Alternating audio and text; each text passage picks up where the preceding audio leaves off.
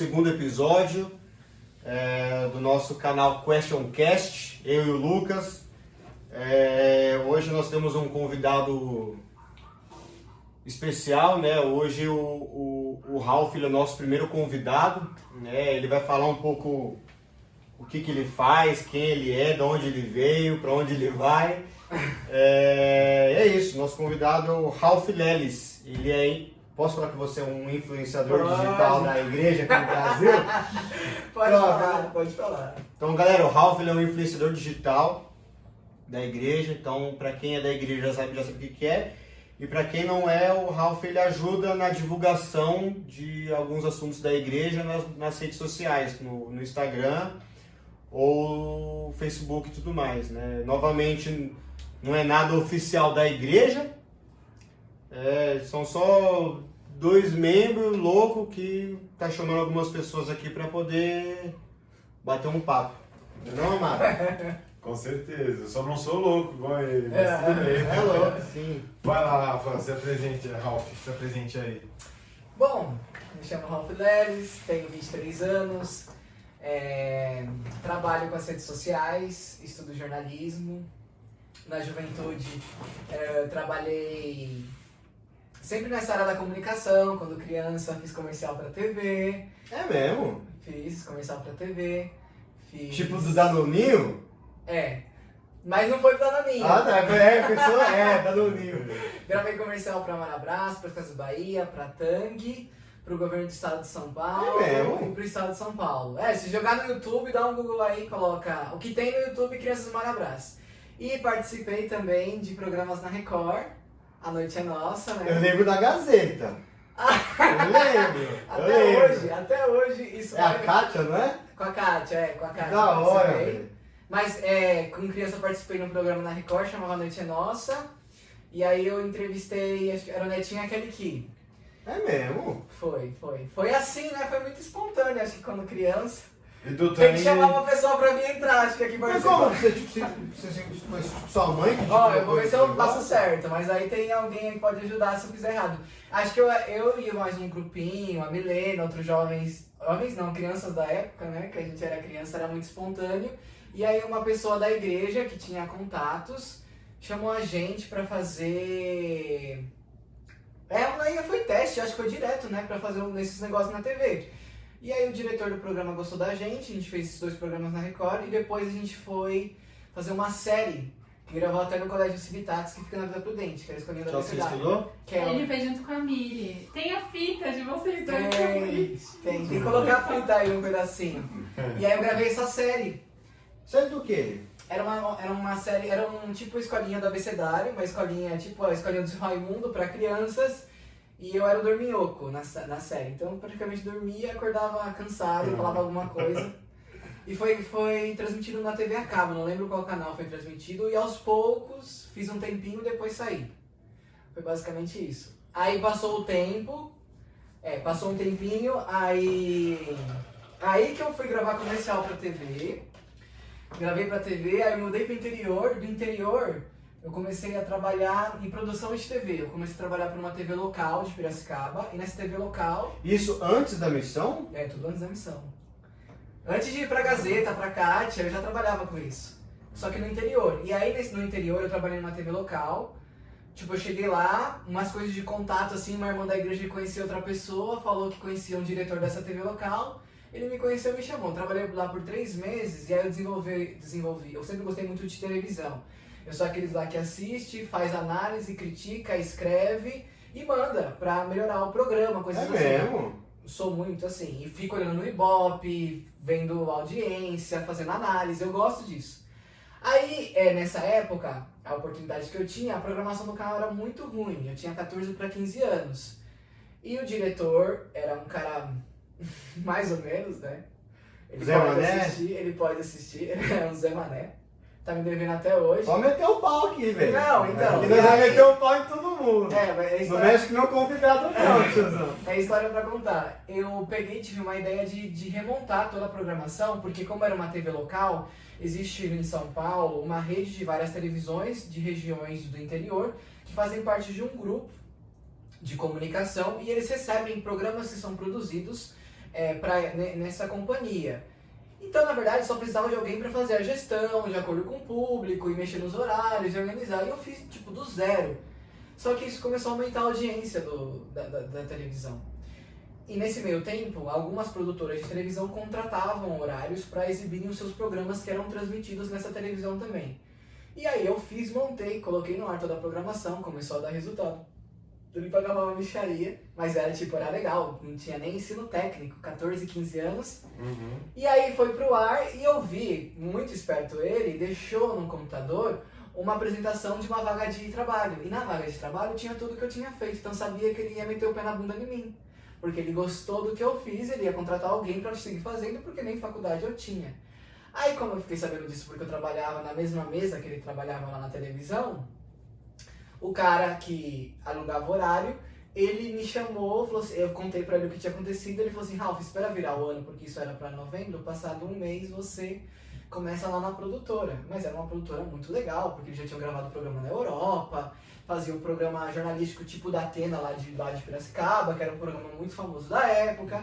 Eu falava, que da hora, né? E aí passou um mês, eu fiz um mês de experiência, fiquei lá dois anos e seis, sete meses nessa produtora. E lá eu passei por muitas partes da televisão. Lá eu comecei com direção de TV, que é onde tem essa mesa, o switcher, onde são várias telinhas e você vai controlando o programa ao vivo. Você sabe fazer isso aí? Sei, um pouco. Um pouco eu sei porque faz muito tempo que eu não passo. Na raça, você aprendeu? Na raça, foi muito legal. Pode aprender, pode ajudar a gente. Vai ajudar nós. Vai. E aí eu comecei nessa produtora, foi muito legal, porque como eu tinha esse gás de querer aprender, eles me colocaram no fogo. Então, no segundo dia, era para eu ser, eu fui contratado para ser editor. Aí eu entrei lá no segundo, no primeiro dia eu fui fazer, eu, alguém matou alguém, eu fui junto com o repórter na reportagem, faz, cobri lá, mas eu não fiz nada, só pra entender. Aí eles chegaram, o programa ia entrar no ar ao vivo, eles já me jogaram pro suíte ele, e, e o, o diretor de corte da época, que é meu amigão hoje em dia, ele falou que, Ralph, fica de olho porque amanhã a gente vai começar, já vai começar a colocar você. Eu falei, como assim? É um negócio gigante assim. E aí eu comecei a prestar atenção e é, realmente você tem que ficar muito atento porque é muita informação ao mesmo tempo, você falando é, com o apresentador, é, reportagem vai pro ar, tem o espelho, vai e volta, e como intervalo comercial, aí tem o cronograma dos comerciais, não pode faltar comercial, porque senão o anunciante reclama. Muita coisa, beleza, foi. é, no segundo dia eu comecei a trabalhar nessa parte. Eu comecei a fazer esse programa, muito erro, mas na raça. O diretor, é, o apresentador ficava muito bravo comigo. E ele tinha que É tipo. TV local lá. Era de TV local de Piracicaba, isso. Era uma afiliada da Rede Brasil. E aí ela. Eu, eu comecei a fazer essa parte, errei pra caramba no primeiro mês, aí no segundo mês foi melhorando, no terceiro foi melhorando. Disso, eles me colocaram pra editar outros programas da produtora. Depois de um tempo, comecei a estudar publicidade lá em Piracicaba, no Senac. E aí eu comecei a fazer a parte de, hoje em dia, que tá em alta. Aí já, já com 17, 18 anos. 16, 16 pra 17. Eu comecei, porque eu comecei, lembra, que foi com 15 pra 16. Mas estuda publicidade? É, porque Qual era técnico. Ah. Era técnico, era dois anos. Era o que eu podia estudar já dentro da área. Uhum. E até para eles poderem me registrar, né, eu teria, eu teria que estar estudando algum nível técnico.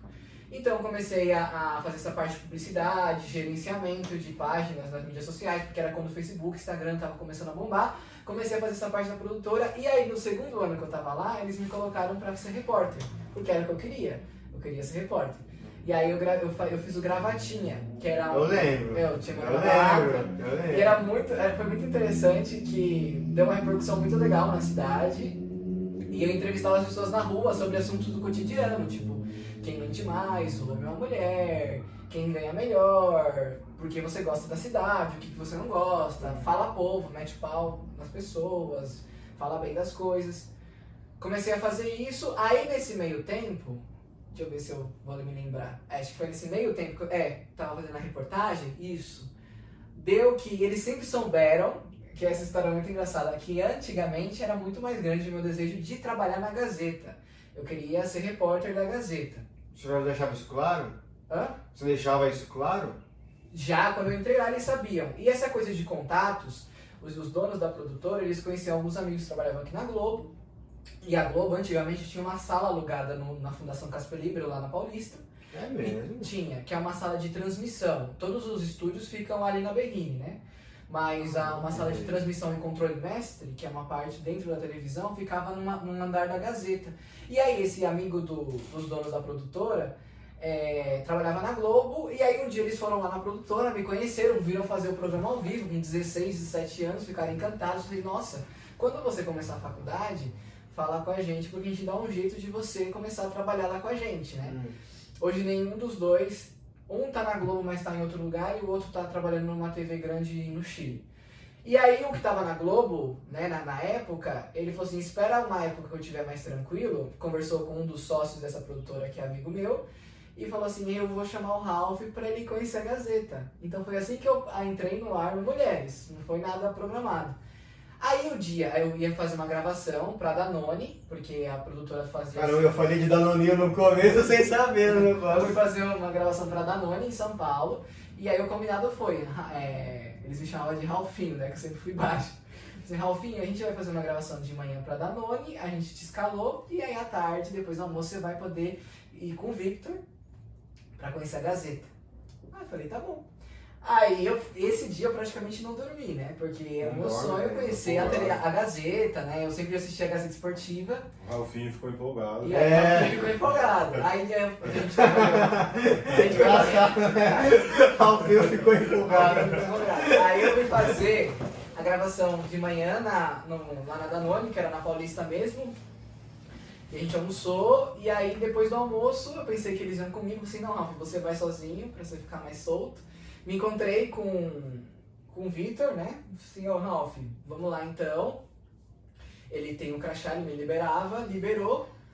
E aí, só que como eu curtia tanto esse negócio da Gazeta, Gazeta, eu sabia todos os andares antes de entrar, eu sabia onde ficava cada coisa, porque eu vasculhava tudo. E aí a gente, a gente chegou no andar da redação, eu conhecia até algumas pessoas que trabalhavam na redação, mal cara de pau, não conhecia ninguém, já fui, chegava falando.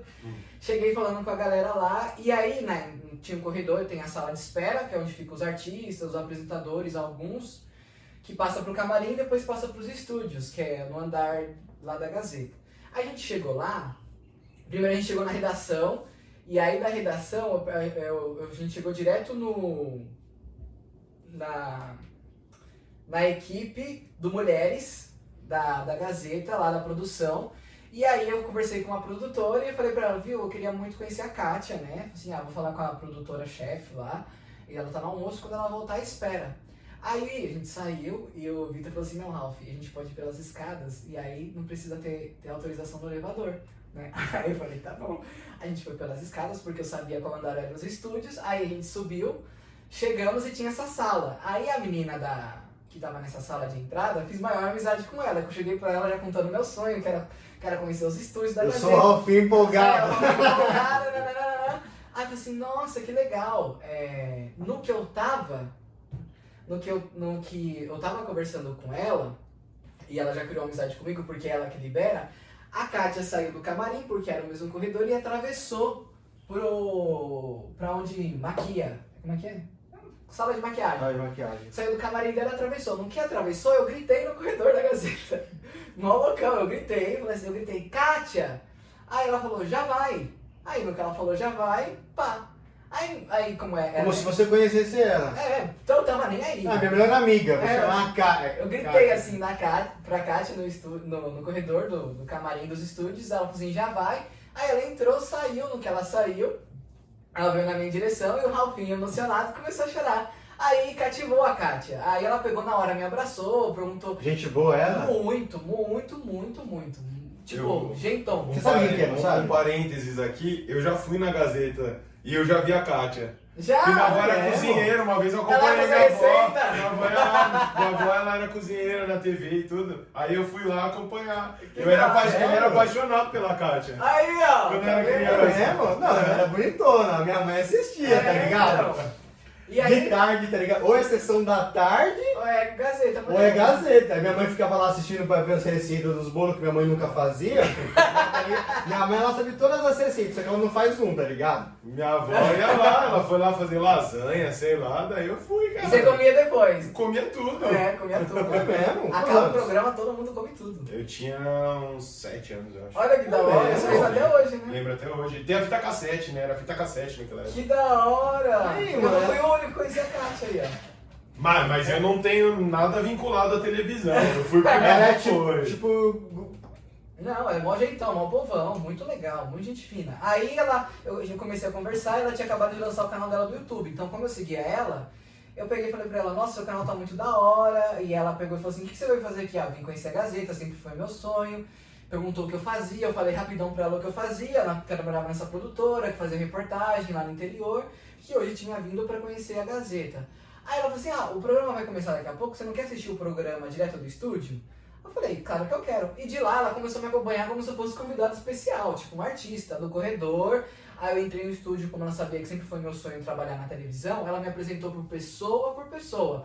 Ó, gente, conhece o Ralph, tananã, tananã, É mesmo, do diretor ao do diretor ao assistente.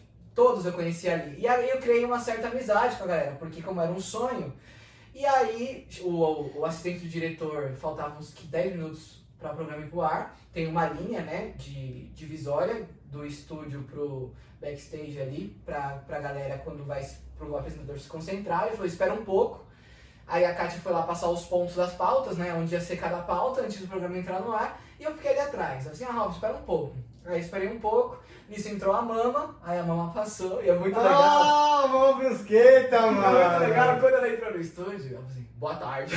É mesmo? Com uma voz grossona. Aí acabou o encanto, né? É mesmo? Você assistir a mama É. no ar. não sei o É, exa- exatamente. E ela chega mal zoando com todo mundo no, no, no estúdio. Mas ela tipo, já chega maquiada ou não? Já, já chega maquiada.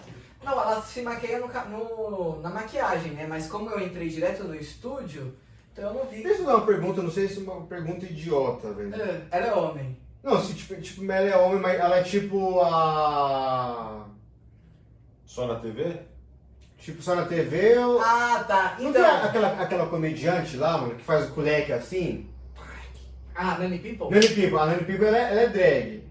Isso, Ela acho que é colocou peito e tal, sei que lá, mas tipo. A mão brusqueta é o que Eu acho. ela é, mano. Então, eu acho que ela. Eu não nem sei o que te falar, mas eu acho que ela incorporou isso. Eu acho que ela é assim.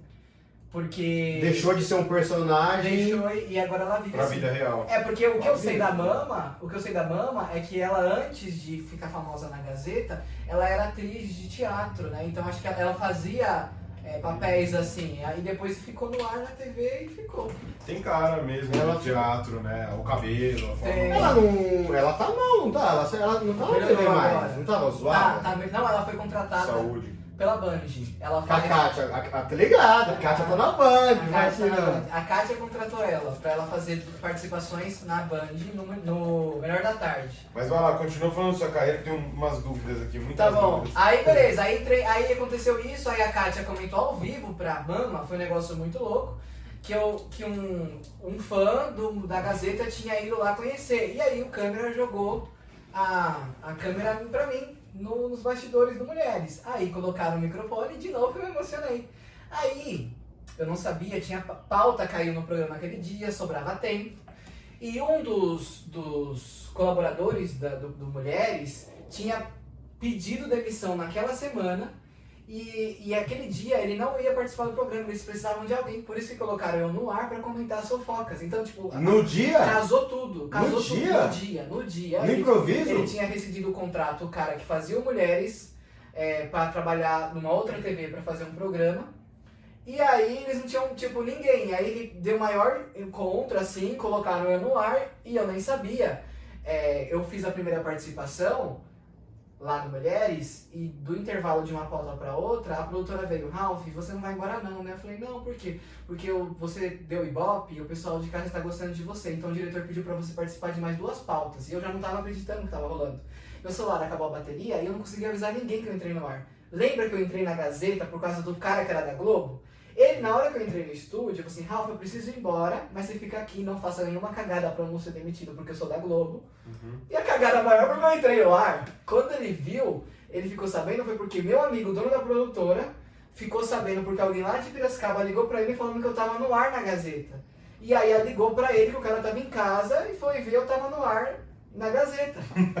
aí, O cara deixou ele lá, fica quieto aí. Daqui a pouco o cara tá na É, televisão. ó, é o seguinte, você vai pra TV, eu vou te levar pra conhecer, fica de boa, não, não atrapalha ninguém, fica quietinho na sua, meu, se, se, se eu te oferecer, você não, você não aceita. Isso.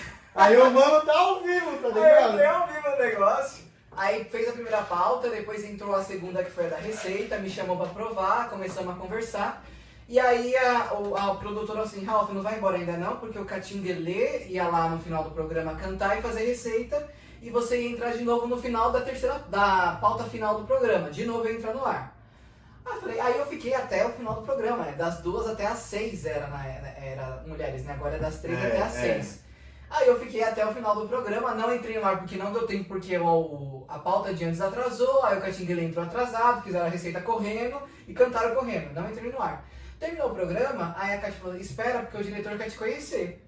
Aí eu já nem tava sabendo que tava rolando, porque o celular sem bateria. Aí eu liguei o celular no final do programa e meu celular travando, recebendo muita mensagem, não conseguia falar com meus pais.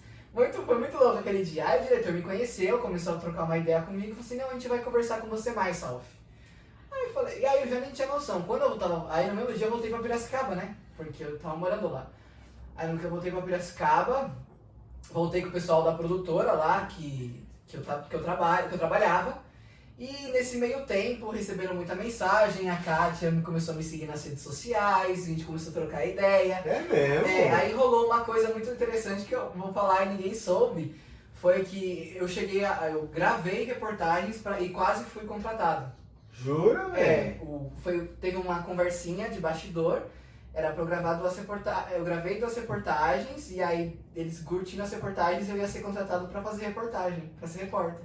Que da hora, velho. Mas eu, tudo acontece por um por o quê, né? Gravei essas duas reportagens, ficaram muito legais, mas nunca chegou na mão do diretor. Hum, Não vou contar, né? uhum, mas alguém da produção passou a perna no meu conteúdo. hum. Normal, é televisão. E aí eu fiquei muito mal, fui pra missão, né? Resumo da história, fui pra missão. Calma, calma, calma. Vamos por partes, não quero pular nada. Tipo, isso era os, os 17, mais ou 17 menos. para 18 anos, né? Antes de ir pra missão. Era a época da missão, então tipo, ia ser uma prova. Porque eu tenho certeza que se eu tiver, fosse contratado, Você nem queria ir pra eu não missão? ia pra missão. É mesmo? Não, não ia. Jura? Não, porque naquela época eu não tinha muito claro, é, embora eu soubesse que sempre foi, foi um mandamento, que é muito bom você ser um missionário, e eu sempre fui muito fiel, eu sempre tive esse sonho paralelo. E os meus so e na idade de 17 anos, meu, você é jovem, você quer realizar os seus sonhos, você não tem uma noção de um plano maior que vem, vai mais além do que só o que você vai fazer nessa terra. E aí eu passei pro psicólogo. E o minha psicóloga disse que tinha Da igreja ou não? Não. Só que ela era super aberta e ela entendia a minha situação, eu expliquei pra ela que todo, a maioria dos jovens vão pra missão nessa época. E aí ela assim, ó, Ralph, ela, na verdade, precisava me entender. Então ela disse, tem duas partes de você, que uma quer ir pra missão e outra não quer. Que eu não, não tava me entendendo, porque eu tinha ganhado uma bolsa pra estudar 100% gratuito na Metodista Jornalismo. Sério, velho? É, eu tinha, então foi muita tentação. E, e depois que eu entrei no ar na, na Gazeta, eu tinha começado a trabalhar na filiada da Jovem Pan, que é a Rádio Educadora em Piracicaba, na Rádio AM, que é a Rádio Educadora. E depois que eu entrei no ar na Gazeta, eu ganhei mais prestígio lá na rádio também. Então eu participava, tipo, o Jovem Pan Morning Show, de sábado lá na rádio, ao vivo todos os sábados. Eu trabalhava lá pra, pra, pra rádio. Então eu tinha rádio, eu tinha passado na faculdade, eu tinha que decidir ir pra missão. Eu tava nessa produtora, tava pra sair dessa produtora, só que lembra que eu tava me formando em publicidade? Aí o meu trabalho de conclusão de curso lá, o meu TCC do Senac, é, eu fiz por, uma, por um empório muito grande da cidade, o cara gostou muito de mim e me ligou me oferecendo um trabalho pra eu trabalhar pra eles. Eita Pra- pega! e, e- e, é, o meu salário que Satanás, mano, eu não vou vou É. pra missão, não, Foi, velho. foi, foi tudo isso de uma vez. Além do que eu tava esperando a resposta também do da reportagem aqui em São Paulo. Porque se eu passasse, era muita coisa rolando ao mesmo tempo. No final das contas, meu pendrive passaram a mão. Eu, eu, foi muito interessante porque as cagadas começaram a rolar na Gazeta, que as pessoas que entravam em contato para chegar até o diretor depois que eu tinha gravado a reportagem nunca dava certo. Até que eu consegui de novo por um conhecido ir lá na Gazeta. Eu fui lá na Gazeta só para entregar o pendrive sem ser convidado, de novo. E consegui entregar na mão de certas pessoas que. E aí, bom, passou, aconteceu isso, não fui, não, não, não aceitei a bolsa da faculdade, não comecei a fazer jornalismo, é, saí da rádio, me formei no Senac, saí da produtora e fui pra missão. Fui pra missão. E aí lá na missão, depois de um tempo, eu entendi o que a minha psicóloga tinha falado. E realmente mudou totalmente a minha percepção. Eu tenho, eu, eu tenho muito claro da onde eu estaria se eu não fosse pra missão. E eu tenho certeza que eu não estaria ativo na igreja. Não, não Sério? estaria, tenho certeza. Porque provavelmente eu já estaria formado em jornalismo, porque hoje eu tenho 23 anos, eu ia começar jornalismo com 18, me formaria com 22. Em 4 anos eu provavelmente conseguiria estar trabalhando numa televisão, ia seguir na rádio, oportunidades iriam surgir. E provavelmente a minha, o meu testemunho não teria sido completo, porque realmente eu recebi um testemunho meu, de andar com as próprias pernas, Na missão. quando eu, fiz, ah, abri preparei os meus papéis para a missão. Aí no CTM eu entendi, eu, foi quando eu recebi meu testemunho. Então foi um processo muito interessante. E, e você serviu aonde? No Chile, em Santiago. No Ah, no Chile, mano. Chile. Bom, Legal, legal, No Chile. legal. Bacana. 2000 e... 16 a 2018. Legal. Aí eu fui com 18, quase 19 para missão, mas era isso mesmo porque eu ia esperar me formar no Senac. Aí eu me formei em outubro e em dezembro eu fui pra missão. Aí eu fiquei lá dois anos, foi maravilhoso. Você, tipo, che- chegou, tipo, a... Porque, tipo, tem gente que vai pra missão, tipo, de sopetão, tipo, ah, deu 18, ah, pum, pum, pum, vai. Ou, tipo, ah, sei lá, você passa aqueles meses de preparação e de estudo, de não sei o que lá. Você, É Foi, ou não? preparação. Teve preparação, fiz o, a preparação missionária, me formei na preparação É missionária. mesmo? Sim, me formei. Porque, como eu sempre fui muito fiel, muito firme na igreja, embora eu sempre tive esse sonho, eu nunca deixei de fazer as coisas da igreja. Seus pais te cobravam? Tipo, você tem que ir pra missão. Sim, cobravam, mas eu acho que eu tinha um pouco de espaço, sim, talvez decidirem não, não. ir. A minha irmã, que está inativa, ela muito. Não, Ralf, não vai pra missão se eu não quisesse ir. A minha irmã, se eu não quisesse ir, não, não vai pra missão de boa. Mas meus pais, sim, é, me incentivavam bastante. Caramba, seus, seus, seus pais te incentivavam ou não? Pra permissão? É. Sim, incentivaram, sempre incentivaram.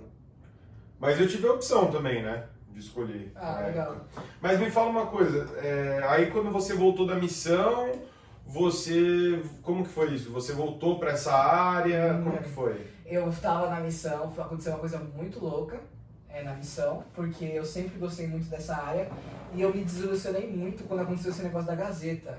Como eu não tinha maturidade psicológica emocional suficiente para entender o que tinha acontecido comigo, antes de fazer faculdade meio que eu me frustrei por terem passado a perna em mim.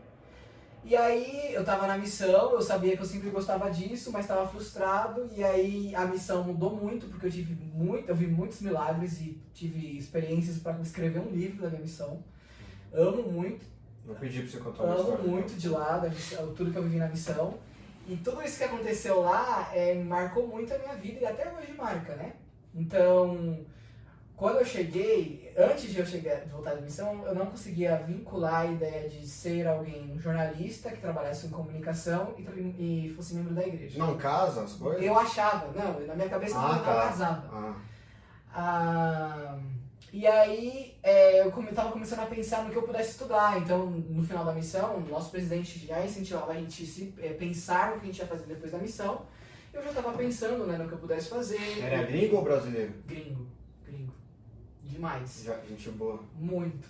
E aí, ele é californiano. Então, muito gente fina, assim. É, e aí eu tava, eu tava escolhendo entre.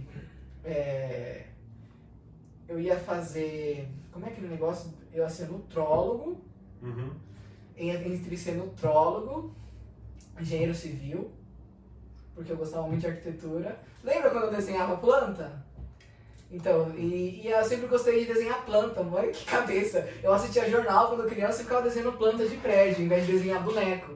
E aí eu tava entre ser nutrólogo, engenharia civil ou outra área para que eu não, para que eu me fechasse na comunicação, porque eu achava que não ia dar certo eu ser membro, servir muito na igreja e não tá nessa área.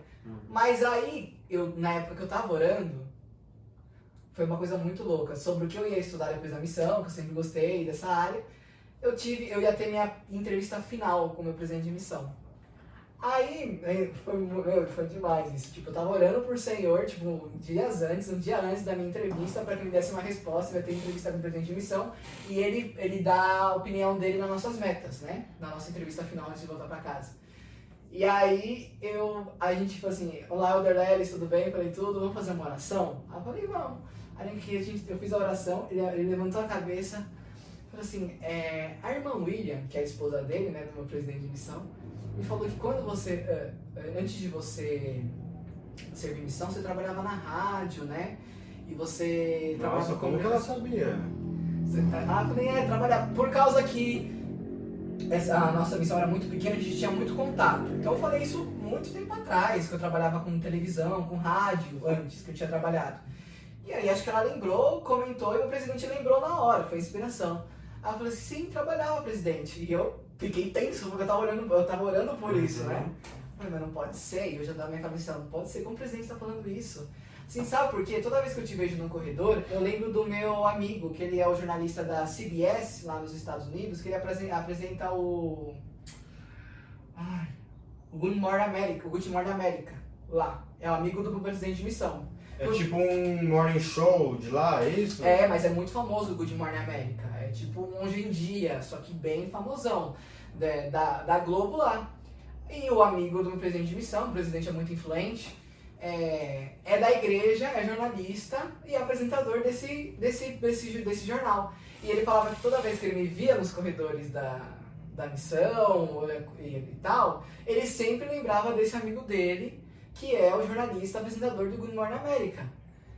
Aí na hora eu, já li. Aí eu falei, tipo, meu, e agora? Tipo, que eu tava orando, que eu tava planejando. E aí eu compartilhei pra ele o meu, meu medo, minha frustração, que eu não via linkar, né? É, a ideia de ser jornalista, trabalhar com comunicação e ser membro da igreja. Eu falei, não, tira isso da cabeça. Aí ele começou a listar vários jornalistas que eu nem conhecia, que são da igreja, famosos, que estão no ar nas televisões dos Estados Unidos, que são amigo dele. E que tem família, tem chamado na igreja, que trabalham na comunicação. Aí eu falei, tá aí, pronto. Aí Dá não, você, você não precisa se preocupar por isso. E aí eu falei, o Senhor foi muito preciso comigo, muito claro, porque eu não perguntei pra ele, eu fiz a oração e ele começou a falar.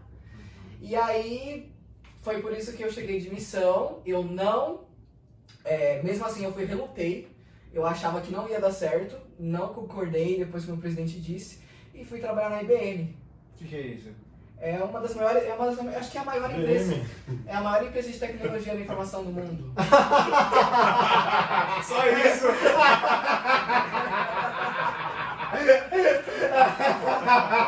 que que é isso? Que isso? E aí eu, Não, já ouvi falar, que doido. pois Eu acho é, que eu já ouvi falar desse bagulho de BM. trabalhei. Caramba, velho. Tipo, Pô, eu cheguei de missão, meu amigo tinha entrado lá, e aí ele me indicou, por causa do espanhol eu consegui a vaga, Você trabalhou em Campinas. em Campinas. Lá. Eu tenho uma amiga que trabalha lá. Sério? É da A igreja? Laura. É da igreja. Laura o quê? na IBM? É, na IBM. A Laura, eu não sei como que tá o sobrenome, porque ela casou. Ela casou com o irmão da minha cunhada. É, ela é mora em Campinas mesmo? Agora ela tá em São Paulo, mas ela sempre morou em Campinas. Pode ser que eu conheça. Era Laura Soares, mas eu não sei como tá o sobrenome dela agora. Talvez eu conheça. Deve estar na Casone, alguma coisa assim. É, eu trabalhava na área financeira para os, os clientes da América Latina, América Central e o México. Aí eu fiquei lá um tempinho, Dá um olho aí. só que aí foi muito interessante. Molhar as palavras. Você quer água, quer Vou energético? tomar água. À vontade. Aí foi. Quando... Ah, faltando três, três semanas antes que eu chegasse de missão, a minha mãe mandou um e-mail falando que a rádio estava anunciando que eu ia voltar pra rádio em Piracicaba. E eu não tinha falado com ninguém. E aí eu fiquei muito nervoso, porque eu não queria voltar pra rádio. Porque eu achava que não ia dar certo. Mesmo meu presidente falando, não, Ralph, de boa. E aí foi muito estranho, porque o primeiro programa, nossa, quando eu voltei, eu- é, o primeiro sábado eu não fui, dei uma miguezinha lá, e aí no outro sábado eu fui. Aí eu fui lá na rádio. E foi horrível, parecia que eu nunca tinha feito rádio. O que, que é Miguel? Porque tem um pessoal mais idoso aí que não Ah, sabe. será? Próprio Zeca, poderia explicar o que seria essa vossa... Bom, Eu, falo pouca gíria, eu tenho dificuldade. Eu dei uma desculpa dizendo que eu tava, né? Vai lá, vai lá, não, E brincadeira. aí, é, eu voltei pra rádio, tava me sentindo super desconfortável na bancada, é, o programa era ao vivo, eu mal falava, não conseguia falar direito, parecia, né? Só que aí Tava com depois- sotaque ainda. tava com né? sotaque ainda, meio zoadinho.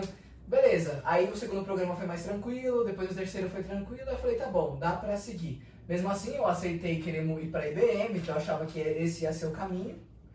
Só que aí as coisas começaram a mudar. Quando eu tava lá na IBM, muita coisa aconteceu porque eu tava entre decidir qual faculdade eu ia fazer, né? E jornalismo sempre foi uma preferência muito grande pra mim. Jornalismo, rádio, TV e internet. Uhum. E nesse meio tempo, eu tinha me candidatado para trabalhar no CTM, cheguei, tinha chegado até a fase final. Aí, como eu tava, já estava trabalhando numa empresa, deram preferência para a menina que tinha acabado de chegar na missão e não tinha emprego, então eu fiquei frustrado porque eu queria trabalhar no CTM aqui em São Paulo.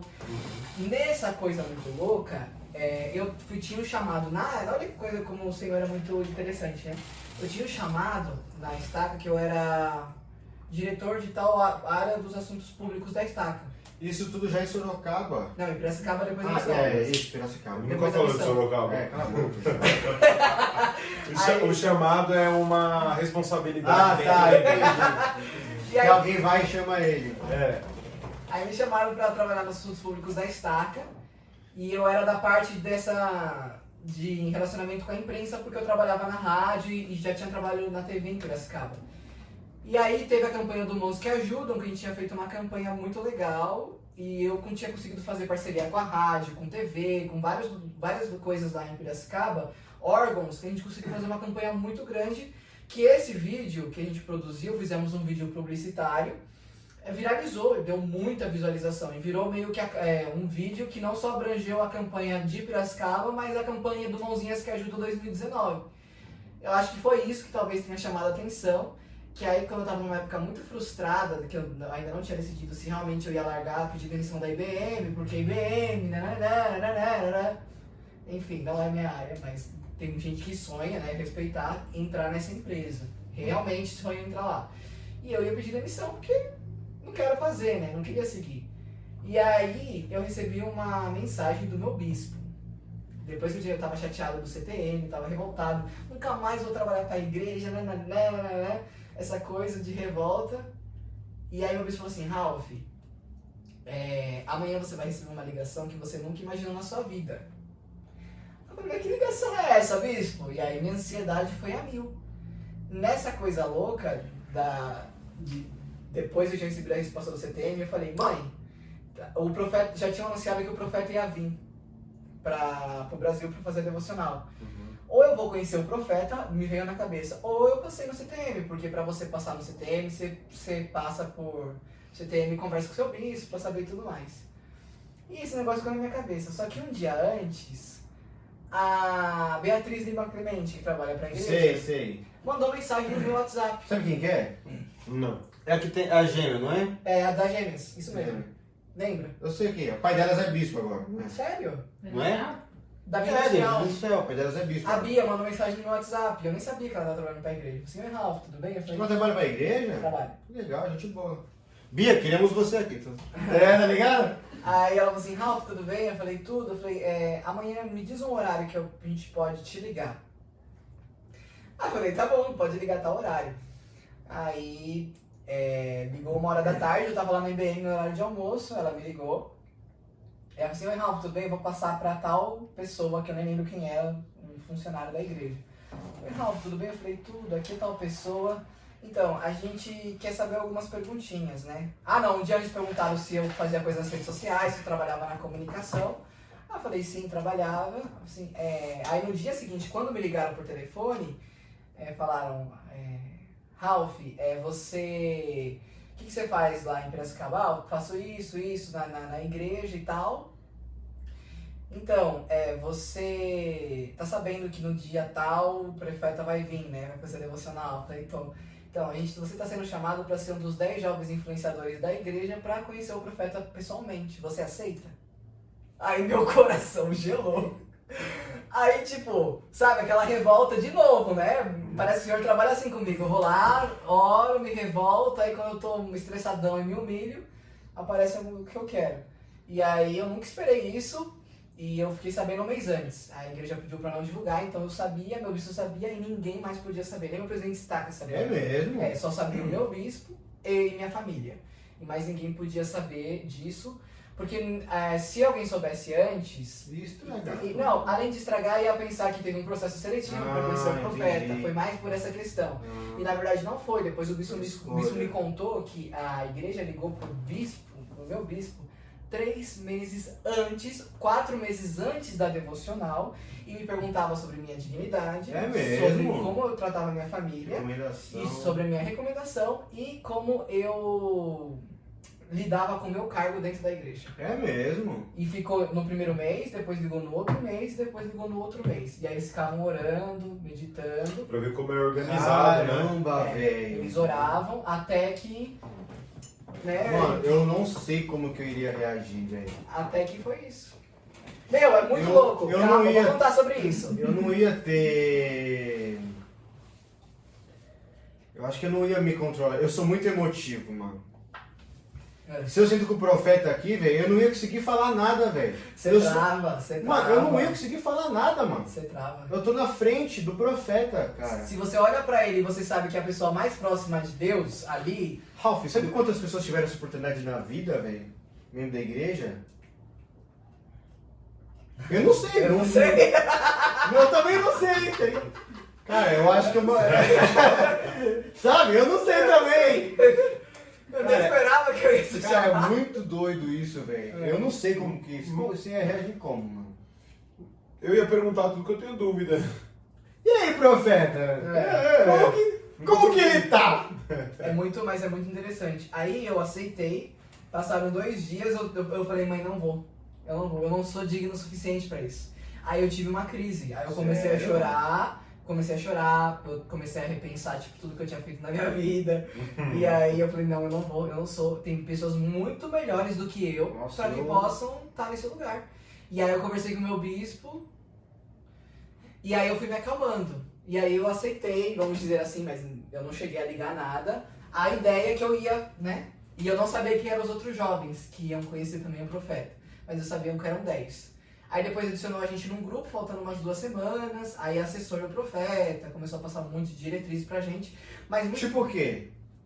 é, muito legal isso.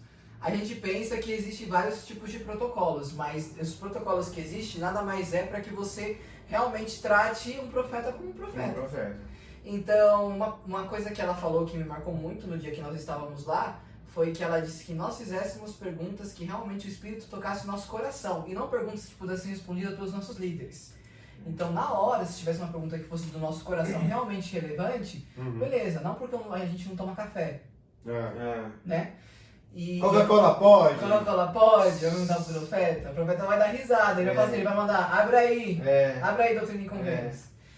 Mas, e, e a gente sentiu muito forte o espírito já conversando com a assessora do profeta, que é um amor de pessoa. E é uma organização muito extrema. E ele é muito enérgico. Se eu chegar nos 80 anos com a energia dele. Aí foi muito louco, porque a gente chegou lá, aí chegou. A gente tava, era, era sala para cada coisa. Era a sala dos influenciadores, era a sala com o governo, era a sala com a imprensa. Atrás da, lá do negócio. Tinha um, era um evento paralelo atrás do negócio. É, a gente percebeu. É, tinha um evento paralelo ali atrás. Então, naquela, ali atrás, o profeta se encontrou com Dória, com Covas, com dono da Band, fez Você reportagem. não sabia? Sabia. Fez. Trabalhou na IBM. Não!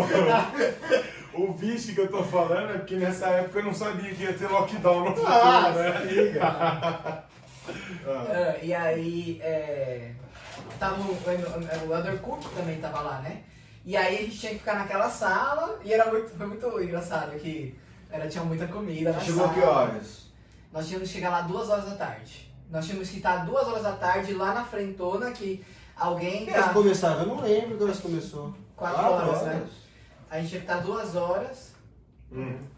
A gente tinha que estar lá duas horas porque é, o, eles iam passar as diretrizes. Só que teve, atrasou muita coisa, mas duas horas a gente foi lá pro fundão, ficou na nossa sala, aí depois mudou a gente de lugar, aí a gente, queria ver o Cook, mas não podia ver o Cook, porque o Cook ia falar com o governo lá. Que... Só que aí a gente atrasou o nosso horário, por causa que o Dória e o Cova chegaram atrasados. Hum. Aí mudou os nossos horários lá. Aí os benditos chegaram atrasados, cumprimentaram a gente, né? Chegaram lá, o Dória e o Cova chegaram, cumprimentaram. Aí a, a Isabela Takaki também tava lá esperando a hora dela pra entrevistar o profeta. E a gente tava. Trocaram a gente de sala a correr, mas aí assess- os assessores começaram a correr. Aí tinha uma.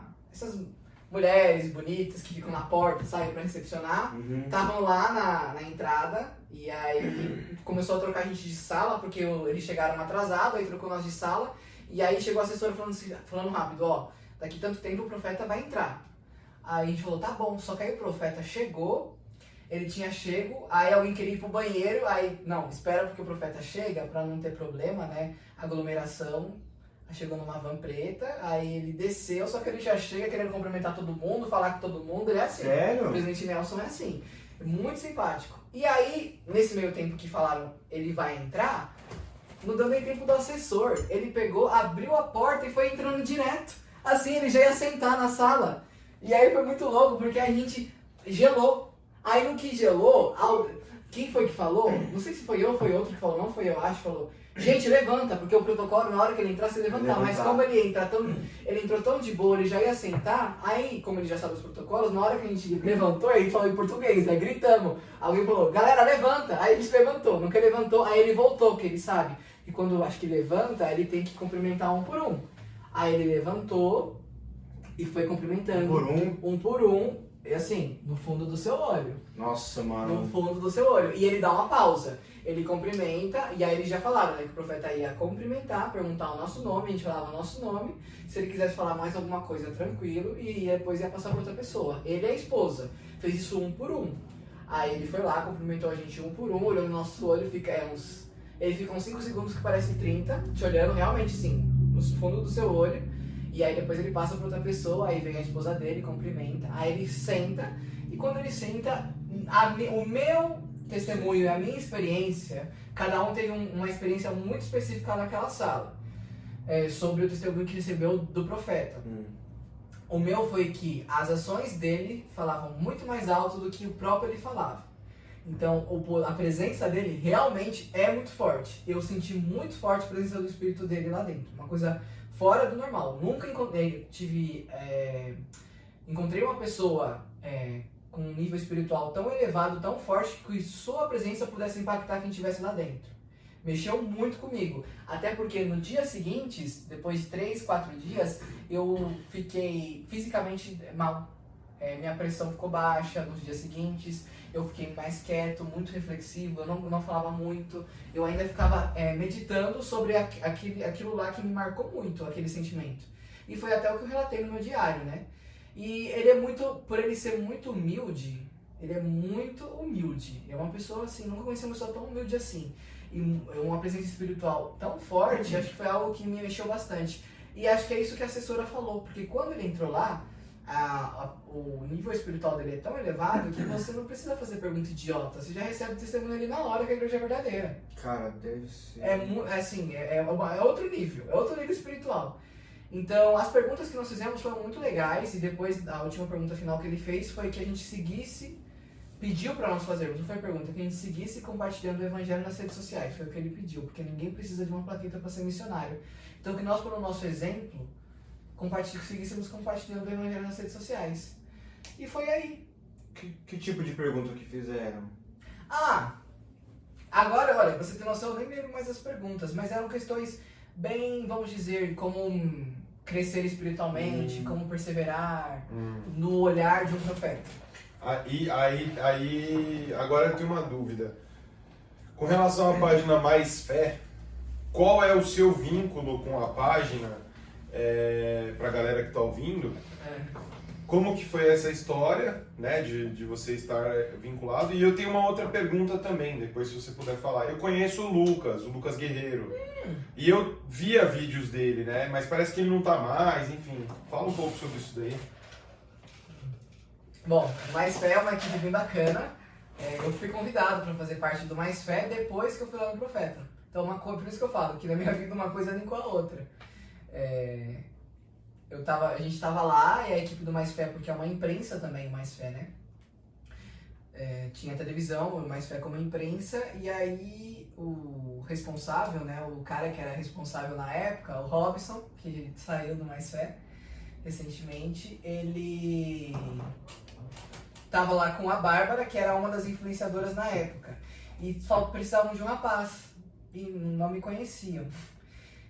O Robson não me conhecia. Aí também tinha outro Lucas, que é o filmmaker, que faz as gravações do Mais Fé, que ele é lá de Brasília. Ele é conhecido, vocês devem conhecer. Que fazia os vídeos do Juventus, aqueles vídeos dos tops do Juventus. Legal. Ele trabalha com Mais Fé. Ah, ele tava lá, e aí a Bárbara precisava de alguém, eu tinha amizade com a Bárbara, da Estaca São Paulo, que era influenciadora, pra fazer as lives durante os intervalos, como influenciador. Se Raul, você não quer me acompanhar a fazer as lives? Eu falei, ah, top, vamos lá. tipo, Você já não gosta, né? Tipo Gazeta, né? Aí eu- a gente tava fazendo lá as lives e o cara do Mais Fé gostou de mim. Aí numa, na outra semana mandou mensagem pra mim me convidando pra fazer uma live com a Bárbara. Aí depois fiz outra e depois me chamou realmente pra eu ser um dos influenciadores. Aí eu tô lá também. E quem que é o dono? Mais Fé não tem dono. Não, são Não. alguns. São, é, alguns, é, são alguns membros da igreja e é, o Mais Fé existe quase no mundo todo. Tem o Mais Fé Latinoamérica, que é muito grande, é mais grande que o Mais Fé Brasil. Tem Mais Fé nos Estados Unidos, que é More Faith. E tem o Mais Fé em alguns países da Europa específicos e na Ásia também. hum, Que legal. É, velho. o Mais Fé é grande. De influenciadores somos. Influenciadores do Mais Fé é eu, a, a Carol Vasselay, a Cleo Bahamat e. Tá faltando alguém. Nós somos nós três. Bom, é, é de influenciador na, no Instagram pra lives, eu acho que é, somos nós três. Tem alguém aqui de São E o Paulo? Daniel. É, que é influenciador, eu. É mesmo, o único daqui de São Paulo? Mas tem a galera que trabalha no Mais Fé internamente, porque faz os conteúdos, Ah. né? Os posts, que é de São Paulo, é. E, e no YouTube? Porque eu vi o canal do YouTube tem vídeos lá e tal. Quem Isso. Pode Um- falar. Lá em Brasília. Os vídeos são feitos em Brasília, esses vídeos. Ah, é? É, com o Lucas, porque o Lucas mora lá. Então tem O vídeos. Lucas que você tá falando Não é o Guerreiro. não é o Guerreiro. E o Guerreiro saiu. E o Guerreiro saiu, é. Ah, até porque ele tem agora a videira verdadeira, né? E tá bombando. Ah, ele tem outra lá. Tem. Mas esse é só dele. É só dele. É só Ele dele. foi pros Estados Unidos, né? Foi, Eu foi. vi que ele tinha. É assim, eu não tenho, eu não conheço o Lucas. Uhum, Porque quando eu entrei no Mais Fé, como influenciador, ele já não estava mais. Entendi. Mas eu conheço o Lucas pelo que as pessoas conhecem, porque a minha mãe ama o Lucas. Então minha mãe vê os vídeos dele do Bem Segue-me, então de vez em quando eu Uhum. escuto o Lucas lá em casa. Por isso, mas mais que isso eu não sei. Eu sei que o, o- a página dele cresceu tanto que é o mais maior que o Mais Fé agora. Hum. No YouTube. Que legal, Não, velho. No Instagram segue sendo Mais Fé. É, eu já falei com ele algumas vezes que ele é advogado, mas ele não atua, eu acho. Ele foi embora, né? Eu acho que não atua. É, Cara, que legal. Eu, acho que é uma. Essa oportunidade que você teve de, falar com um profeta assim, cara, eu acho que é uma oportunidade que acho que poucas pessoas vão poder falar que viram o profeta pessoalmente, tipo, olhando no olho assim, cara. Eu acho que é uma oportunidade incrível. Eu mesmo, quando a gente, tipo, tava planejando, tipo, montar assim, tipo, de, de entrevistar a galera, assim, de, de, perguntar, tipo, de contar a história das pessoas, eu falei, meu, eu vou chamar o Ralph, falei, falei pra Marcelo, falei, meu, eu vou chamar o Ralph porque eu acho o Ralph, tipo, um moleque muito da hora, e você passa, tipo, um, um exemplo muito legal, eu acho, cara. Eu acho que a Valeu. gente tá numa, numa época, assim, de, de rede social, né, de É. de mostrar e não sei o que. Então eu acho que o, o exemplo que você passa, eu acho um exemplo muito legal de, de mostrar que. é, de, de que a gente não pode ter vergonha de falar da igreja para as pessoas. E isso, isso é muito interessante, Eu Porque quando- legal, quando eu cheguei da. Antes de ir pra missão, eu tinha vergonha de falar da igreja. Então foi muito interessante. Quando eu voltei de missão, eu não me sentia mais encontrado nas redes sociais, eu não sabia como me, me posicionar. Então foi muito interessante esse processo que aconteceu. Hoje é tão tranquilo, tão tranquilo, Eu e, vejo, e, é, e é muito legal. Porque uma coisa que muitas pessoas não sabem, que é legal a gente falar do Mais Fé, é que tem a Carol e tem o Daniel, que eles trabalham além. A Carol, além de fazer lives, né, junto comigo e com outra galera de influenciador, e o Daniel que trabalha, o Daniel é o responsável pro Brasil, o Mais Fé. É, eles fazem uma parte de pregar o evangelho Eu tô vendo aqui. Nas redes sociais. Então, o Mais Fé, a estrutura do Mais Fé é para que as pessoas conheçam o evangelho, que possam voltar para a igreja e que conheçam a igreja. Legal. E eu já tive experiências muito próximas, então por isso que as nossas lives, elas têm, elas têm um propósito específico.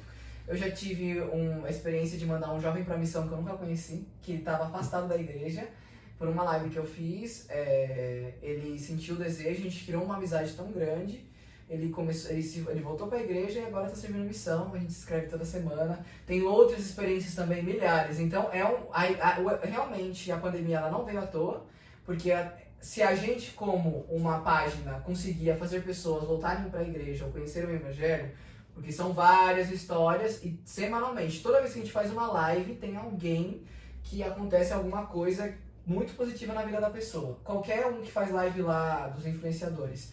E essas experiências me fortalecem muito, porque você, quando vai falar de um tema específico, você precisa se preparar. A gente recebe um conteúdo para se preparar para as lives antes de entrar no ar, é, nas lives do Mais Fé. E isso ajuda a gente a se fortalecer. E os retornos são muito bons, assim. É, até pra gente não, não se estender muito, o papo vai, vai longe aí, mas como a gente tem mais ou menos um, um tempo, eu ia tipo pedir mais ou menos tipo, é, que você tipo, pudesse compartilhar o, o seu testemunho com a gente. Porque eu acho que você. é, você compartilha nas redes sociais. Você quer falar alguma coisa antes? É, eu queria perguntar duas coisinhas pra ele. É um pouco polêmico, pra não, Ah, não quebrar, entendeu? Manda aí. É, fala da, de Não, polêmica primeiro e depois você compartilha o É, testemunho. é. Não, porque você falou que trabalhou na televisão e tal. E assim, eu acho muito legal. Eu acho, o jornalismo eu acho muito legal. É, bom, não sei se você sabe, mas eu sou advogado, né? E eu atuo na área. E eu sempre gostei, né, de jornalismo e tudo mais. Hum. É, mas eu queria saber do- do seu lado, o que, que você acha desse jornalismo que a gente tem hoje em dia, no sentido de maquiar uma informação ou manipular a sociedade com uma informação falsa. Eu não sei se você já assistiu aquele Morning Show, mas não o Morning Show da, da Jovem Pan. Um- tem um- tem um- uma série que é da Apple, né, que passa, que é com aquela menina, é é uma americana muito famosa, uma loira, não, não vou lembrar o nome dela agora, que é, eles mostram tudo o que acontece por trás da TV. Toda mentira que eles têm que falar, tipo, é, sobre as coisas, é, chama Morning Show, The Morning Show. Depois procura, ah, é com ela e com um cara, que é famoso também, não lembro o nome de nenhum dos dois. Tá, eu vou procurar. Apple TV. Apple TV, Apple TV. Aí, e, e aí mostra aquela mentira que tem por trás, né? Então, assim, eu sei que não, não são todos os jornalismos, não são todos os programas, tem programas sérios, tem programas... É. Mas o que, que você acha disso, dessa mentira? Ó. Como é que é? Assim, eu, vou- eu posso falar da parte da experiência que eu, que eu tenho um pouco e do que eu tenho estudado e do que eu vejo que é um pouco na prática, nas grandes emissoras. Eh, cada emissora de televisão tem o seu editorial. O editorial dita como a emissora enxerga a política, a saúde, a economia, como vê o Brasil e como ela se posiciona diante dessas situações. Então, o que acontece muitas vezes é que pode haver algumas emissoras de televisão aqui no Brasil, e isso acontece, que elas são mais a favor sim do que o Bolsonaro faz, e outras são contra o que o Bolsonaro faz. Mas por não posicionamento político, são o que elas, é, de acordo com a. É tipo o ideal. É, o tipo como se fossem os valores de cada empresa, Exato. cada emissora tem uma. Exatamente, é o editorial. Sempre, todas as emissoras, por exemplo, no jornalismo, elas têm que ser o máximo imparcial possível. Lógico que eu não vou falar aqui qual que eu acho mais imparcial e que eu acho menos imparcial. E sim, tem na televisão a que é menos imparcial e a que é mais. Uhum. Isso é muito claro. Mas o, o, o jornalista, ele até faz, vamos dizer assim, um juramento que ele tem que ser, ele tem que dar informação sem pender para um lado. Por isso que a gente estuda jornalismo. A gente tem que investigar os fatos e explicar a notícia limpa. Eu não posso dar uma informação é, pendendo mais pro lado, sei lá, é, meu primo matou o cara da esquina, mas como ele é meu primo, eu vou abafar né, a história do passado dele e vou contar que meu primo matou o cara da esquina porque o cara da esquina xingava ele, pra acabar com o cara da esquina. E não vou contar que o cara da esquina, na verdade, era inocente. Uhum. Entendeu? Eu tô abafando o caso. Não, não posso fazer isso. Eu tenho que saber os dois lados. Eu tenho que ir lá, bater na porta do vizinho e perguntar como que era o cara da esquina e pegar todas as informações da minha família. E aí dar a informação. O que ocorre é que não abafam. Omissão é, faz parte da mentira. Às vezes assim, a- a- existe omissão na televisão, onde você omite uma parte da informação. Que tecnicamente não significa que você está mentindo, mas quando você não passa a informação por completo, você pode fazer com que a pessoa que está assistindo possa interpretar a notícia pendendo para um lado. Mas a notícia ela tem- sempre tem que ser dada aonde a pessoa que está aqui tire e possa dar a opinião dela sobre o que ela viu. Entendi. Fora os jornalistas, existem os analistas. Analistas de economia, tem muitos famosos na Globo News, Uhum. é, analistas internacionais, que eles são pagos para darem a, a opinião deles em cima da notícia, que é o que o jornalista fala no ar. E tem os, editoria, os editores, que é os que escrevem a notícia, ditam de acordo com o que foi feito é, a apuração da informação. É, Uma coisa muito interessante que eu acho que muitas pessoas não sabem, é, eu posso falar agora, porque eu tenho um amigo meu que trabalha numa TV, uma das maiores do Brasil, né? E as, as redações trabalham paralelas. Então, algumas notícias que entram no ar, as emissoras se conversam para apurar se a notícia realmente é, é, é igual e se realmente isso é uma notícia. Então, por exemplo, se o SBT recebe uma informação, ele vai lá, liga para a redação da Band e confirma. É mesmo? E aí a Band vai lá e liga pra Record. E aí elas se conversam entre si pra apurar e cada um joga a notícia no ar com a produção do seu, da sua redação. Mas eles têm uma certa re- relação sim, só a Globo se mantém um pouco mais fechada. Mas História do capeta, né? ela tem uma, ela tem uma estrutura muito bem, muito bem, bem feita a Globo. Assim, é, eu não acho que existe tanta mentira assim na- em, em algumas televisões, mas não dá pra negar que, é, falando não sendo jornalista, obviamente, que é, política envolve também nos canais de televisão. Tipo, o gênio do Silvio Santos tá lá na política e os futebols estão indo pro SBT, você vai argumentar como? É lógico. Não, e, e, e, É O óbvio. gênio- o gênio do Silvio Santos entrou na comunicação do governo.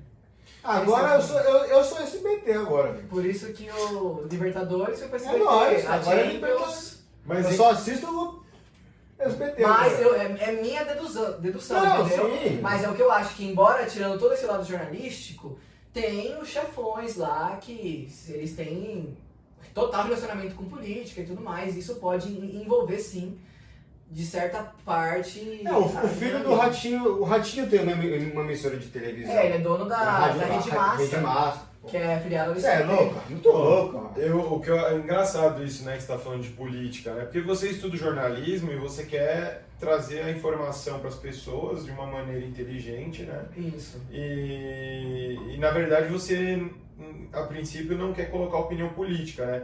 Mas é engraçado que no direito também acontece a mesma coisa. Você vê o judiciário, quando se fala de STF, quando se fala de TRF, TRT, qualquer órgão que julga, ele, ele vai julgar, ele não deveria julgar com opinião política, mas infelizmente julga. Tem até esse livro aqui, ó. Esse aqui é do Hans Kelsen. Ele, Basicamente isso. ele fala aqui, ó, teoria pura do direito. Ele escreve o direito sem opinião política. Então ele fala assim, isso é isso, por exemplo, isso aqui é um copo. Isso daqui não é uma, uma jarra, isso aqui não é uma garrafa. E ele quer falar tudo sem opinião política. Por isso que ele cria a teoria pura, entendeu?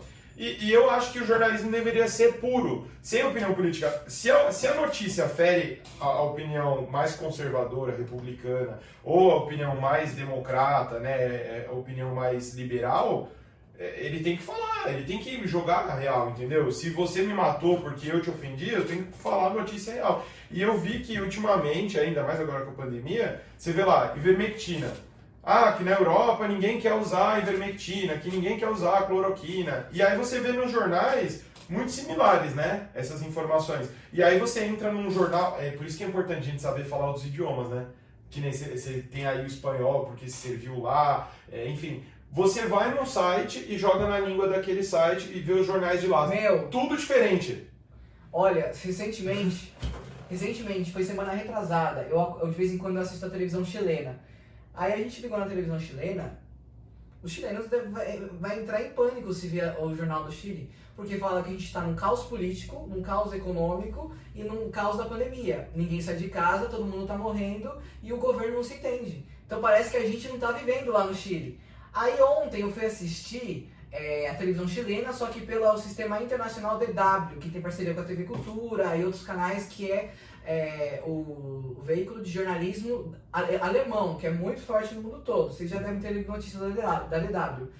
Aí, é, lá, o correspondente internacional espanhol deu a notícia para o Chile, é, mostrando todas as cagadas do governo Bolsonaro e mostrando que os dois, é, dois prefeitos que são liderados pelo partido petista, que é, é Caramá ou Cajamá, lá no Rio de Janeiro, e outro, e outro município do Rio de Janeiro, tem casos zeros de morte mostrando pro Diário Internacional. O que, que eles estão mostrando, meu filho? O que está mostrando? Que Bolsonaro, é, por causa do Bolsonaro todo mundo tá morrendo, que o PT consegue resolver a situação. Quem, que vai, quem lê vai entender o quê? Se PT você, é o subconsciente, o que, que vai entender da pessoa que tá vendo a informação? Que o governo do Lula, quando tava lá, o partido Não petista, deixava morrer não ninguém deixava e o Bolsonaro é ninguém. genocida. Aí, eles, olha que interessante, como- Nazista, mas é é. muito interessante como eles conseguem conseguem é, fazer que o ser humano consiga mudar a interpretação do fato.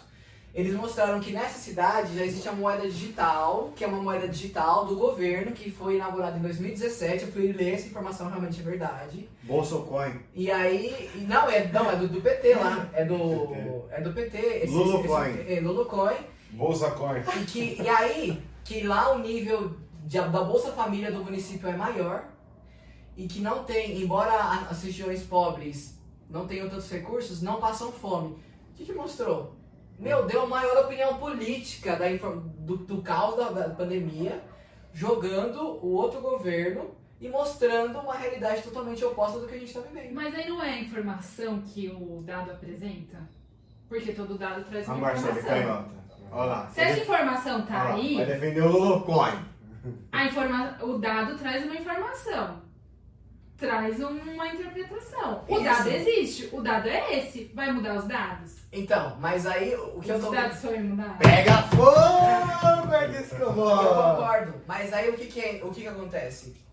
Se eles podem mostrar os dados, os dados ditam a informação, porque é os dados que você vai poder mostrar, isso é um fato, isso não é. Só que o, se você vai dar essa informação, mostrando que esses municípios funcionaram, você também tem que mostrar o outro lado da moeda. Você não tem só que mostrar o que deu certo. Porque você poderia muito bem mostrar as regiões que são lideradas por extrema-direita, que funcionam super bem, e você pode mostrar as, as- as regiões é, da- do Brasil que funcionam pelo lado esquerdo, que funcionam super bem, e que, as que não funcionam bem. E aí você joga no ar. Aí você fala, ó, essa região do Brasil que também tem os prefeitos do PT, eles não fazem as coisas assim e tem morte rolando, mas não. A notícia, ela camuflou, porque ela mostrou dois municípios do Partido dos Trabalhadores que estão prefeitos de lá e que não há mortes. Então, se você quer ser imparcial, você vai ter que mostrar também aonde tem partido, Onde não tem morte. onde, É onde há morte pelo Partido dos Trabalhadores. Uhum. Então, vamos... Desculpa, gente. Ó, você faz favor de desligar o celular? Caramba, eu tinha entrevista na igreja. Da hora, rapaziada. Atende aí, atende. Oi, irmão, tudo bem? Nossa, mas arrastou. Tudo, e você? Eu não tô, chegando ainda, não. É, você já tá indo lá? Eu não consegui ainda a chave. Nossa, chega. tá bom. É, olha, eu, eu acho que eu vou levar. Você leva ele? Marcelo te leva. um- acho que os, você consegue aguentar uns 20 minutos ou é muito? Eu tô aqui na Vila Andrade. Tô. Precisa ser na capela? Eu tô aqui num prédio. Eu tô aqui num prédio. É, qual é o nome dessa rua mesmo? Frederico Guarinon. Fre- Frederico Guarinon. Ele tá onde? Conhece? Ele pode vir aqui. Pode. Tá bom então, beleza. Ele participa Eu vou te passar podcast. Aí ele compartilha Obrigado. testemunho, Entrevista do quê? E tem eu falando. Não é, porque eu fui. Eu sempre recebi um chamado, mas alguém da estaca que vem me, vai me dar designação. Ah. E aí, era pra ser semana passada, não rolou porque eu passei mal, lembra? que Eu te falei? Ah, é. E ele tava lá na ala. Eu pensava que tinha passado uma hora. E é 4h15, era eu É, bater 4h15. vamos, de- vamos lá, deixa eu só falar. Ó, eu, eu só queria falar um negócio. Ele vai me designar rapidinho aqui na sua casa. Tudo né? bem, tudo bem. É, eu vou te dar um exemplo né, do que ela falou ali. É, olha só, as pessoas falam o seguinte: todas as pessoas que, que morreram afogadas é, sabiam nadar. Essa é uma, essa é uma frase, né? Aí, preciso passar o endereço. aí a, passa o endereço. as pessoas chegam e falam: todas as pessoas que morreram afogadas sabiam nadar. Pra querer dizer o quê? Que quem, que quem sabe nadar morre afogado. Hum. Aí você entende, pô, se eu sei nadar, então a chance de eu morrer é grande, porque quem não sabe nadar não morre, né? Mas não, quem não sabe nadar não entra na água. Então a forma como você leva a, a informação É. pode. Se você fala, todo mundo que morreu afogado sabia nadar, você olha e fala, meu, nem vou entrar na água, né? Eu sei nadar, mas eu, eu posso morrer afogado. Ele que não sabe nadar não vai morrer. Mas não, é porque ele não vai entrar na água porque ele não sabe nadar, entendeu? Então a estatística, ela pode mentir muito. Você consegue mentir muito com a estatística. Você, você, você, você pode falar, ah, todas as pessoas, é, todo hétero é, é machista. Aí 50% é machista. Aí os outros, os outros 51 é machista, os outros 49 não. Mas eles não são machistas, mas também eles também não são feministas. Sabe? Você consegue fazer um jogo de, de, de retórica, né? Você consegue fazer um jogo Consegue. que engana. E eu, e eu vejo que hoje em dia tem muito isso na Tem. mídia. Eu acho que na mídia hoje em dia a gente tem que assistir os jornais, é, alguns programas que têm opinião políticas opostas. Onde na mesma bancada você tem alguém de direita, alguém de esquerda e eles começam a bater de frente ali, ó, um com o outro. Porque aí você consegue, vamos dizer assim, talvez ter uma certa imparcialidade da informação que está sendo dada. Agora, quando você é, só tem comentaristas, analistas que, que só falam de um lado político. É igual a CNN, né? O Caio Coppola já mandou todo mundo pra casa, né? Galera ia lá. É, o Caio é um caso bem interessante. Mas enfim. Enfim, É, chega de falar de coisa ruim. É, até que você vai ser designado aí. Você pode falar qual que é o seu chamado ou não? Não pode ainda não, né? ele Não. não pode. Fala pra nós em primeira mão, né? É. Tô zoando, tô zoando, tô zoando. Fala, Satã. Não, é, só pra poder compartilhar o seu testemunho com a, gente. Ah, É, só, também. só pra eu agradecer, cara. É, não é porque tá gravando, não, mas obrigado por você ter aceitado topar. né? Ah, que isso? É, a gente tá com um projeto aí de chamar muita gente e, e a gente tá selecionando algumas pessoas que a gente acredita que possa fazer a gente aprender alguma coisa e possa fazer as pessoas que, tão, que estão assistindo também.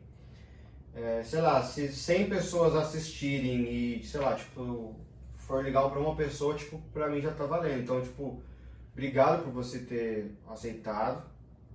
Pra gente é, um, é, um- é uma honra e um privilégio você ter topado, tipo... Você falou, não, demorou, vou, participo, não sei o que lá. Então, tipo, bri- obrigado pela consideração. E se puder, tipo, compartilhar o seu testemunho com a gente, pra gente poder encerrar num, num alto nível assim, eu agradeço. Tá bom, obrigado. Obrigado a vocês pela oportunidade, né? Eu, eu, eu fico muito feliz porque é muito legal você poder, talvez, de certa forma, ajudar as outras pessoas pelas experiências que você vive, né? E hoje em dia as redes sociais, é, você tem muitos canais que você pode fazer isso. Mas o meu testemunho, eu tenho, ah, sei lá, vários tipos de testemunho.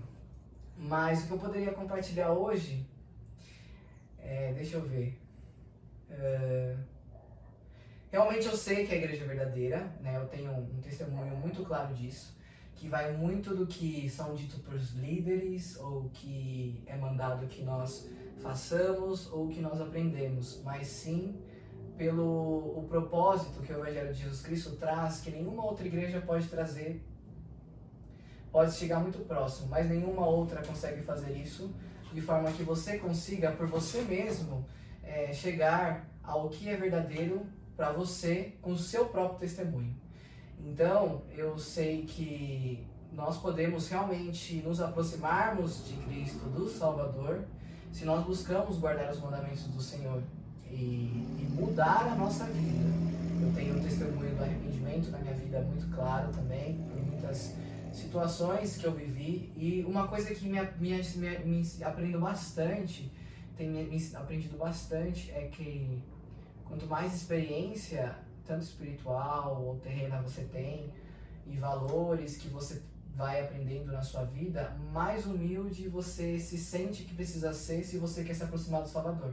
Então, todas as vezes que me surgem oportunidades que eu menos esperei, ou que eu sempre almejei e aconteceu, eu sinto que eu devo diminuir cada vez mais o meu ego e trabalhar mais o meu lado é, humano. Uma pessoa limpa da carcaça terrena que todo mundo leva desde quando nasceu e começa a criar várias crenças ou situações que façam com que você talvez se perda no seu próprio eu.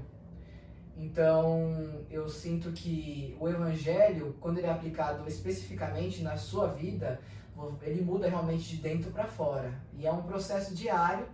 E é muito interessante que ao mesmo tempo que você se aproxima de Cristo, você começa a se conhecer mais e você entende mais o porquê das coisas. Eu entendo mais o porquê das situações, que realmente os mandamentos eles são dados para a nossa obediência, para o nosso bem, para que a gente possa é muito interessante que as pessoas não não é, o ser humano ele tende acho que a Marcele pode falar melhor que a gente sempre olhar o lado mais negativo das situações e não colocar muitas vezes enxergar o que realmente é bom em, nas coisas. Mas se a gente parasse para pensar que as pessoas elas têm tantas dificuldades em cumprir com os mandamentos que eles são básicos e que esses mandamentos só são um passaporte mais pequenininho para você ganhar tudo que você pode que você quiser na outra vida se as pessoas tivessem essa percepção elas não teriam uh, o medo de querer cumprir com esses mandamentos porque elas sabem que o propósito de tudo isso é muito maior do que além do que ela vive aqui na Terra então, se você tem esse, essa percepção de que, imagina você poder se tornar alguém próximo a Cristo e poder fazer assim, coisas acontecerem, e você ter esse poder das inteligências. É, você pode ter isso. Você só precisa fazer certas coisas aqui na Terra. Então, é, é isso que eu penso que o, o Evangelho de Jesus Cristo ele te aproxima de uma forma muito grande que realmente você tem que fazer aqui na Terra. E cada um de nós temos um propósito específico nessa vida. Cada um de nós. E é natural que a gente vai escorregar várias vezes, a gente vai cair, mas o que não pode sair da nossa vida é o nosso testemunho pessoal que a gente tem do Evangelho de Jesus Cristo. Se a gente se apoia em qualquer situação, ou em qualquer momento, ou em qualquer líder, a gente vai cair. Mas se a gente tem um testemunho, uma conexão direta com o Salvador, a gente não cai, a gente sabe que tudo isso é por um propósito maior. Então é isso, é, é isso que eu tenho buscado a cada dia. Quando às vezes eu, eu escorrego, eu caio e me sinto mal, às vezes não me sinto às vezes capaz de receber uma bênção, é, eu lembro que eu não sou perfeito, que eu sou imperfeito, mas que eu busco a minha imperfeição buscar ser alguém próximo a Cristo ou que valorize o que ele pagou por mim, né? Porque a expiação ela, ela é pessoal para cada um, se cada um viver. E é isso, acho que é o testemunho que eu queria compartilhar com vocês, que eu tenho, sem sombra de dúvida, por um testemunho pessoal, eu sei que a igreja é verdadeira. Experiências missionárias gigantescas eu tive na missão, que é, algumas eu não ninguém sabe, que eu sei claramente que o evangelho é verdadeiro, que eu vi, eu vi gente ser curada de cânceres terminais e estarem é, assim, praticamente mortas e por uma bênção de saúde a pessoa reviver. Eu acho que isso foi incrível, foi um testemunho para mim gigante. Outras histórias também fora do normal, assim, da nossa realidade, que eu pude ter testemunho ah, do Evangelho de Jesus Cristo. Mas é isso, acho que uma mensagem que eu queria deixar né, nessa, nesse convite do, do podcast, eu acho que cada pessoa ela tem que buscar viver a sua vida. Não é sendo arrogante, mas se você busca viver o seu propósito, todo mundo tá falando de propósito das redes sociais, até enche o saco, né? Mas você viver realmente o que você sempre almejou, o que você sente que você nasceu para isso. Se você não sente isso, você deve orar para o Senhor e pedir para que, por meio dos seus talentos, você possa abençoar os outros. E quando você. É muito interessante, quando você começa a abençoar os outros pelas suas aptidões, você começa a entender mais você. É o que aconteceu comigo, né? Tipo, eu queria sair da área e por meio das coisas que eu acabei fazendo, eu voltei para a área, ah, voltei, praticamente não saí, porque eu queria sair e não saí. É, achando que, então acho que é assim que funciona a vida. É isso. É isso aí. Mais alguma coisa? Não, tá tudo certo. Obrigado, muito obrigado por ter vindo aí. E é sempre bem-vindo se quiser vir outras vezes pra gente falar um dia só de política, Legal. jornalismo com política, polêmica. Doutrina profunda. falar sobre coisas que estão acontecendo. Aí Boa. já é porta aberta. Estão É. portas abertas. Galera, sigam o Ralph nas redes sociais. Siga aí, É, gente. é arroba Ralph Leles, Arroba com dois. L's. Não, aí ó. Ah, não é. É, é, é, É, Ralph. Pois é, eles um aqui um aqui. Isso, você falou, é. Então, R-A-L-P-H, né? Ralph da IBM. Galera, aproveita aí, curte o negócio aí, se inscreve, Se inscreve no aí. canal, É compartilha nóis. o vídeo.